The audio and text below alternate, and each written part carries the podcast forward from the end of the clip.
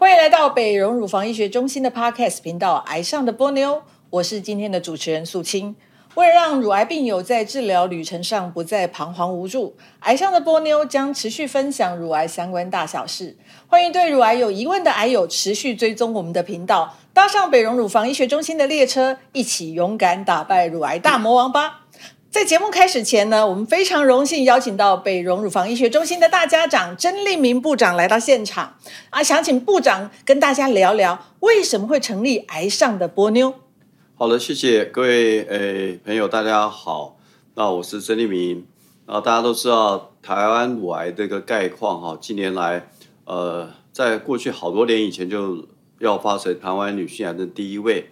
呃，在各年龄层都有增加的趋势，特别是在年轻族群这一块也有很多的病友。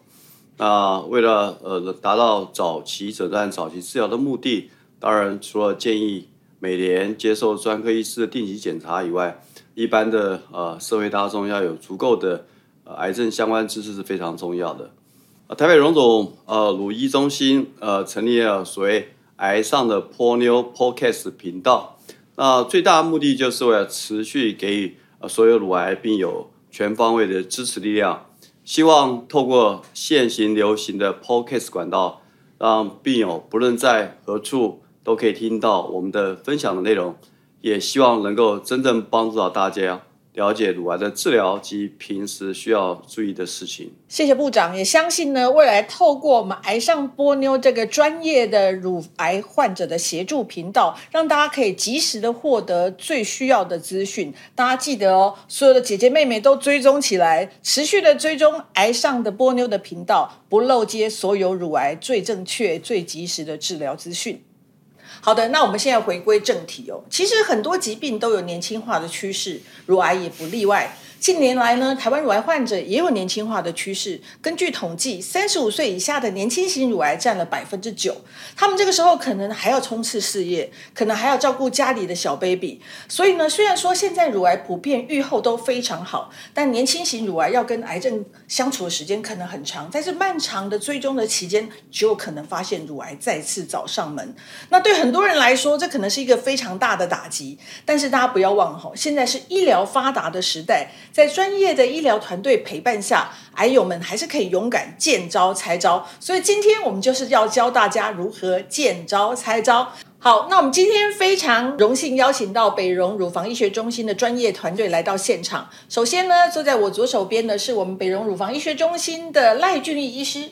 主持人好，大家好，我是台北荣总乳房医学中心的内科主治医师赖俊义，大家好。同时，我们也邀请到一样是北荣乳房医学中心的各管师连佩如各管师。主持人好，大家晚安，我是北荣乳医中心各管师佩如。嗯，谢谢佩如。他们两个今天呢会跟我们说明，现在在临床上乳癌常见复发的症状以及相关的治疗经验跟分享哦。那同样的，今天我们既然要讲这个如何面对乳癌的复发，我们一定要有病友来到现场，跟我们亲身说一下，当他面对乳癌复发的时候，他是怎么对抗他的。那现场的是我们的 Sharon，他来到现场呢，他。除了呃乳癌之外，他今年呢也发现他有骨转移的现象。是，薛仁是跟大家打个招呼。OK，大家好。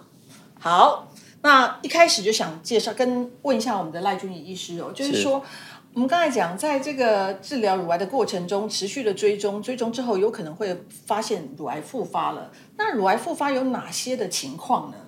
是，就是在呃乳癌在。如果一开始的时候是一个进行手术切除的话，再加上完整的治疗，这时候理论上应该是呃，应该是处在一个乳癌完全清除，在体内完全清除的一个情况。那但是还是会不幸的，大概还会有大概两三成的病人会面对一个乳癌复发的情形。那这两三成不代表说，就是每一个病人的风险几率都是复发的几率都是两三成，这跟他一开始的诊断的级别会有点关系。如果一开始在进行手术切除的时候是第一期的话，那他的复发的几率可能就稍微低一些啊。如果是二三期的话，也许复发几率稍微高一些。但是无论如何，就是就只要只要是在定期的追踪的话，都还是可以及早的去发现复发。那复发的乳癌复发大概有三种情况，一种是局部的复发，就是在呃，就是在乳房，也许在原本的乳房，或者是在原本的乳房的周围，呃，就是发现一个局部复发的情形。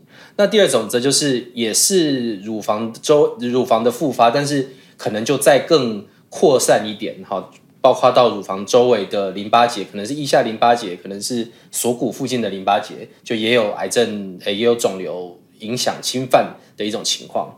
那第三种情况就当然是比较少见，但是也是大家比较不希望面对的，就是呃发现复发的时候就已经远端转移。那这表示说癌细胞已经跑到离乳房比较远的地方，所以可能是呃肺，可能是肝，可能是骨头、脑等等其他地方。所以大概有这三种情况。那无论如何，只要是呃手术切除完、进行完整治疗之后，有定期的追踪，应该都可以在最早的时候发现。复发的情形，然后加以治疗。所以乳癌的复发的风险可能会因为癌症的级别而有不同。不过一样的是要定期追踪，不论你本来是哪个级别。像我们今天到我们现场的 Sharon，他就是透过定期追踪，所以发现了转移的情况。Sharon 可以跟大家分享一下，你当时是怎么发现乳癌的，以及后来又是怎么发现它复发的？OK，呃，应该是大约第一次发现是大约在八年前。然后也是在一个很意外的情况下，就是去按摩，然后平铺的平躺的时候，忽然发现胸口有一个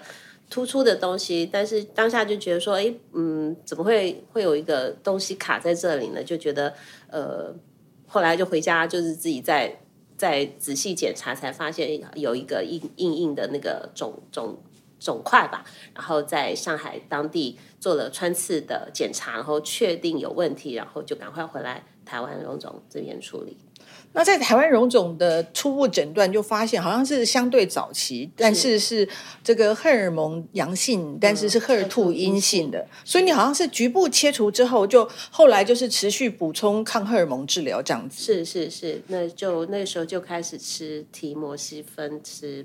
一直在服用，就一直服用。那想说一直服用，然后也可以持续工作，因为你一直在上海工作嘛，所以这样的治疗方式完全没有影响你本来的工作的状态，对，就很正常，也没有任何的呃不舒服的状况。所以只有要追踪的时候才回到台湾来，是，对。那就是在今年初的追踪，二零零二年初的追踪，发现有一些不对的事情。对，今年三二三月的时候就回来做 MRI 的那个例行性的检查，然后在骨头脊椎骨头就发现了有阴影，然后经过穿刺有确诊是转移。是，当时应该非常的震惊吧？因为。明明已经距离第一次确诊已经八年了，嗯，然后居然这么乖巧的 都定期来检查，居然告诉你是转移，那你是属于单一骨转移吗？是，只有发生在骨头处。对，那后来医师给你什么样的治疗建议呢？他就建议说我可以服用那个 CDK 四十六，然后包含做停经针，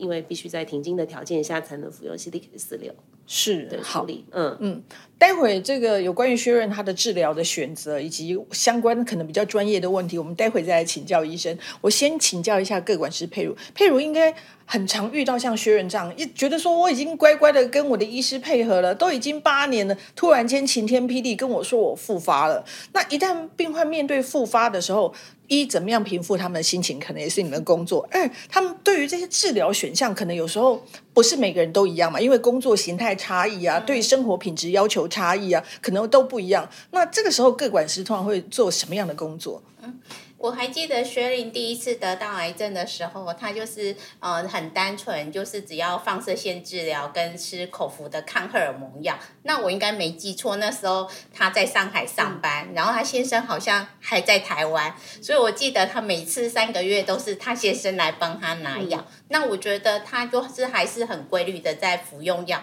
然后也会每年定期回来做检查。那可是这一次呢，很不就是突然检查发现，他可能发现的时候，其实也发现乳房有一个小阴影，然后也做了切片。可是，嗯，好李家在乳房是没事的。可是，当然又有一个晴天霹雳，就是说，哦，他的骨头有一个小小的病灶，那是真的非常非常的小。然后，所以其实不管是谁，当他面面对复发的时候，他们都会觉得天要塌下来了。像有他还好，他之前是只有吃荷尔蒙治疗，可是他第一个浮现他脑海的一定是我要做化疗了。然后他一那时候当下，他一定会觉得我的工作怎么办？所以我们当个管师，因为我们也是一路陪伴病人在。走过来，然后我们也知道说，哦，现其实现在的治疗有很多的选项，所以当下我就告诉他说，先不要慌，先好好听医生跟你做解释，然后我们要看你的病理报告是什么样的情况，一定可以在这中间选择一个可以做的，然后要相信自己。了解，所以我觉得各管师的角色在整个乳癌治疗的团队中，真的也是非常的重要。他们功能性非常多样哈。但刚才有提到，就是说，当佩如她面对她的复发，第一时间可能也会想说，那我是不是要化疗了？对，就是说，乳癌一旦复发，就是只有化疗的选择吗？还是说，因着你个人对于生活要求不一样，或者像他工作形态，或者甚至疾病的状态不一样，其实复发的时候治疗选项也不一定一样。对，我想像刚才 Sharon 举的这个例子，其实现在讲起来，我觉得大家都有身临其境的感觉，因为呃，按照定义上啊，就是转移到骨头，或者是像刚讲的远端转移，定义上这样就是第四期。那大部分的，应该我想对所有的病友都一样，只要听到第四期乳癌浮现的，就会是脑中浮现的，就会是这个是不是末期癌症啊？我是不是要跟家人诀别啊？这些，那我会不会经过很痛苦的治疗，最后怎么样啊？那其实这一些在医学日日益进步的情况下，其实乳癌的患者哈，就我们应该说绝大部分，即使是第四期。都不是经历这样子的的辛苦。那我们讲比较具体的就是说，在乳癌里面有大概七成是荷尔蒙阳性乳癌。那荷尔蒙阳性乳癌在呃远端转移的时候的首首选首要选择，呃，只要除除了一些例外的情况，最好的其实是口服的治疗，那而不是化疗。所以我们现在对于就是病人是荷尔蒙阳性乳癌，然后发生远端转移的话。我们就第一个反应不会是开始做化疗的准备，我们第一个反应就是来评估是不是接受这些口服的治疗的一些选项。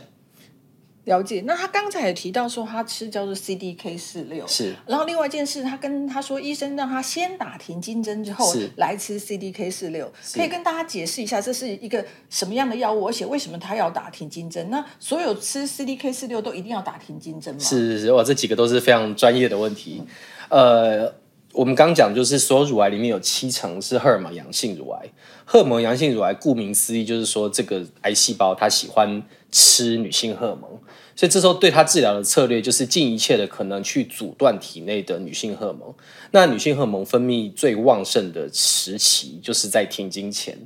所以对于停经前的病人，我们会建议就是使用停经针。那停经针在呃，我们现在讲的就是。已经远端转移的荷尔蒙阳性乳癌，那这个在健保给付是有条件的给付的，所以这是第一点。那第二点就是在 CD 在大概二零一七、二零一八之前的时候，那时候呃，对于呃转移性的荷尔蒙阳性乳癌的最好的治疗就是一些抗荷尔蒙的药物，那其中包括刚才呃 Sharon 有提到的这个泰泰莫西芬、代莫西芬，或者是像是富乳钠这类的药物。那在二零一七、二零一八，这是一个很重要的分水岭，因为这时候呃，美国通过了就是呃 CDK 四六的使用，那台湾开始有这个 CDK 四六抑制剂这个药物，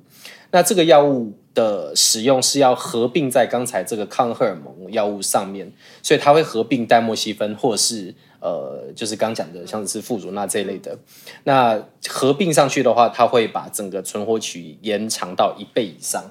所以是非常惊人的突破。那这个药物的使用是口服的，它并不会有像化疗的副作用，所以其实是一个还蛮重要的突破。了解，嗯，那可是我印象中之前就是呃停经前跟停经后，他们事实上用的那个。抗荷尔蒙的药物不大一样，比如说有些是芳芳香环酶抑制剂啊，有些是这一种啊。那这两个都能跟 CDK 四六一起用吗？是是是，主持人这个问题也非常的专业。就这个在最早的 CDK 四六的抑制剂的研究是跟是多住在停经后的妇女。那停经前的妇女如果要使用的话，就要长期使用停经针。那这样子的话就会去搭配芳香环酶抑制剂。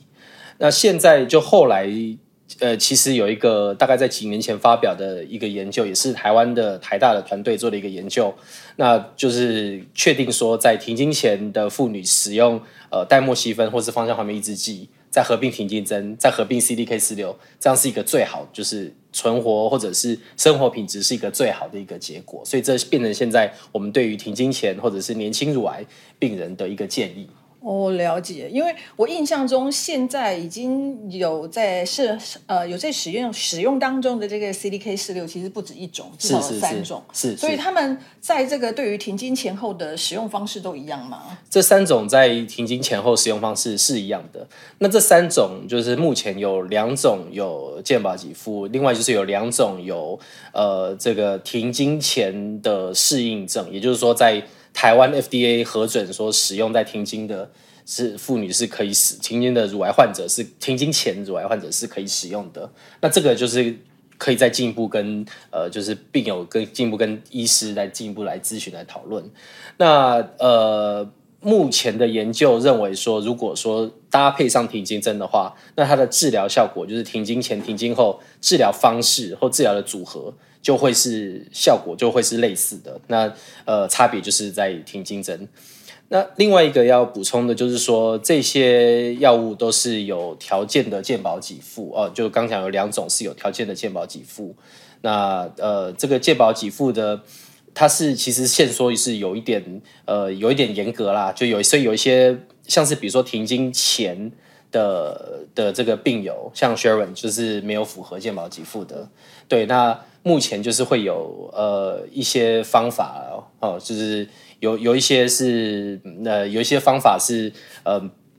让他符合健保给付，不然就是考虑。呃，自费的选项。好，那我们先来听一听薛仁他当时的选择，就是透过刚才我们赖医师的分享，我相信大家已经了解，其实就是说，因为现在年轻型乳癌的患者其实不少，所以他们的治疗选项跟你已经停经后，就是比较年长的，可能有点不一样，所以其实都是跟医师透过两个共同决策，你。生活要怎么过，或你的，包括你，甚至有些人说保险的状况啊，或什么来看做选择。那像薛仁当时会这样选，原因一是因为你在上海工作，是，而且你刚才跟我说，你很觉得。不希望自己因为生了病就没有了个正常的工作，所以你要回到上海，然后继续工作。所以你选择这个治疗方式。对，呃，这个治疗方式一来是主任这边他根据我的状况，然后推荐建议我使用的。然后呃，同时就是我使用起来现在的也没有觉得明显的不舒服啊，这很明显的副作用，所以一切生活工作都很正常。了解，等于说你现在。呃，只有在吃药的那个时候，觉得自己是复发的病人。可是当你离开了这个场域，去到工作的环境，你又觉得你还是拥有自己的生活。是是对，是的。可是你现在有一件事情还没有恢复正常，就是你其实得乳癌这件事情，或者复发这件事情，其实你是没有告诉妈妈的。对对，因为嗯，第一是家人，我妈妈他们在高雄，然后我都是在上海工作。然后，包含年轻的时候也都不在台湾，所以就觉得说，呃，忽然把这个消息这么丢丢出来，好像丢一个震撼弹，让妈妈会非常担心，而且她也帮不上我，她也没有办法就近照顾我，所以我觉得我先等这一次，就是说渐渐的都稳定了，然后我们再看时机点，再告诉她。对。但是你有跟弟弟说？对，弟弟知道，家里面弟弟是知道。那弟弟也是知道我是第一期，就是八年前的这个症状，他也觉得说现在都是八年后了，都很稳定在控制。那目前复发的情形也还没有告诉他。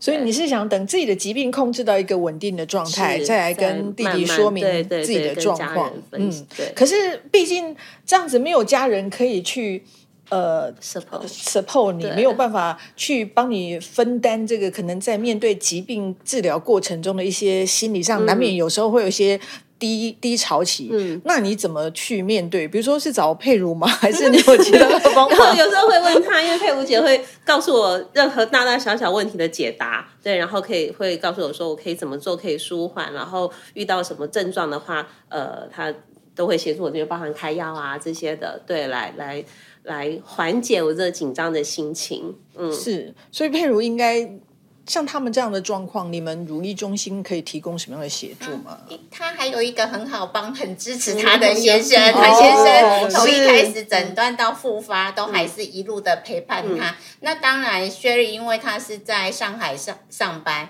所以我觉得当下他那时候复发的时候，其实我觉得他最面临到的困难点，应该就是他觉得他要化疗。他可能没办法上班，那可是因为现就像赖医师说的，现在如果是由远端转移，其实荷尔蒙阳性的病人、赫兔阴性有一个还不错的药，让病人就是不用每每三个礼拜就要住一次院，也不用面临要掉头发这件事情。那我觉得，因为他就像刚刚前面也有说到，因为有碍于健保给付的问题，所以我。在当下跟薛玲分享的，就是说，先请他去了解一下他的保险的给付的状况。那因为他有保险，然后再加上有一些特殊的呃特别的方案，所以他最后就选择了用这个药。可是他还有一个要去寻求的资源，就是他要去找到地方打他的停经针。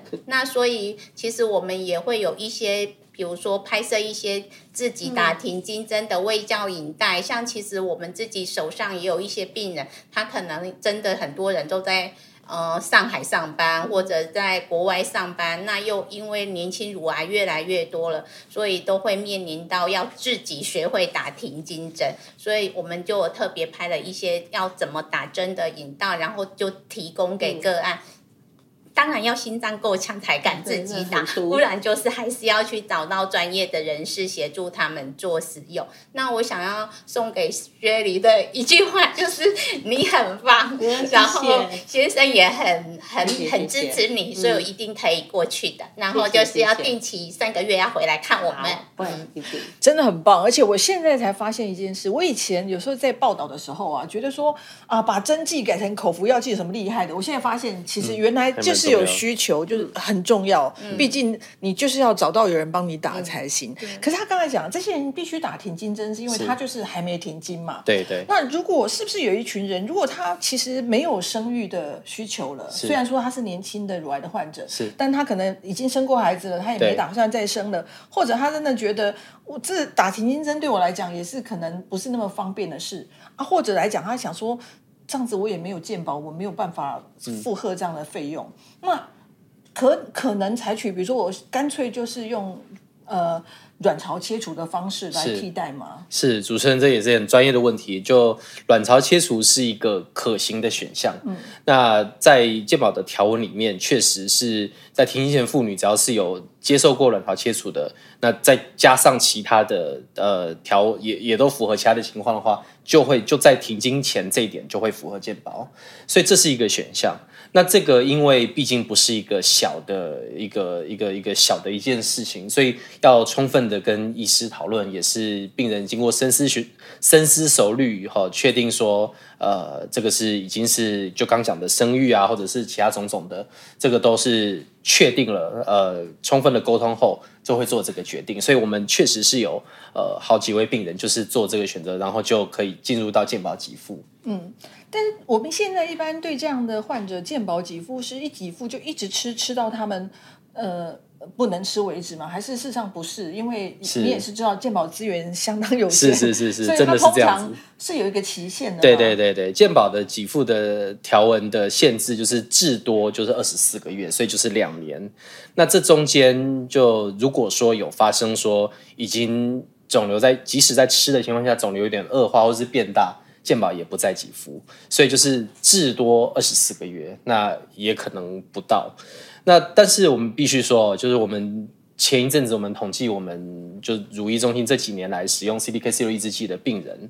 很多病人呢就一用都是用超过二十四个月都没有，呃，就肿就呃这个肿瘤都没有复发或是恶化。那健保只给付到二十四个月，所以很多病人到二十四个月满，他就要面临一个决定，就是已经没有健保给付了，他要自费继续用 C D K 四六抑制剂呢，还是就就。不不再使用，那就单纯使用刚才讲的抗荷尔蒙。那这两种的病人都有很多病人，就是就即使没有用 CDK 四六抑制剂，他的肿瘤也还稳定一段时间，这样子。所以就是因为健保现在就是给付两年，所以大家呃很多的病友到两年后，如果都还没有恶化复发，那就会要面临这个抉择。了解，嗯，当然我们都是希望大家不会因为经济因素影对响影响的治疗选择，但是毕竟未来实证越来越多，我相信说不定健保也会有不同的看法。那是那我一样的，其实从这些证据越来越多，我也希望各位患者们对自己也有不同的看法，就像今天 Sharon 一样，因为他你会发现。非常的积极在面对自己的疾病，不论是定期的追踪，然后追踪之后发现了有复发，然后就积极的去治疗。那期间呢，而且我觉得他最让我们觉得体现一个很重要的事情是，他不会因为得了疾病之后觉得我就是一个病人，因为把疾病跟自己正正常生活区分开来是一个很重要的事情。吼、他一样在治疗的当中拥有自己的工作，拥有自己的生活、自己的规划，我觉得这真的很不简单。而且你看北荣医北荣这个如意中心，连怎么打停经针都已经拍成影片，所以你能够不继续追踪我们的 podcast 的吗？你看我们想到这么细致，所以你在乳房乳癌治疗的过程中，可能需要治疗的需要的资讯，都可能在这里找到。只要记得说，你在这条路上不孤单，至少一定还有北荣的如意中心的团队在陪伴你，你不要觉得孤寂。当然，最棒的是像我们学员有家人陪伴，这当然是更理想的。所以呢，如果大家有喜欢我们今天的内容，欢迎持续追踪我们 Podcast 频道，让我们继续知道更多正确的乳癌相关的讯息。谢谢大家，不要忘记持续追踪我们的癌上的波妞。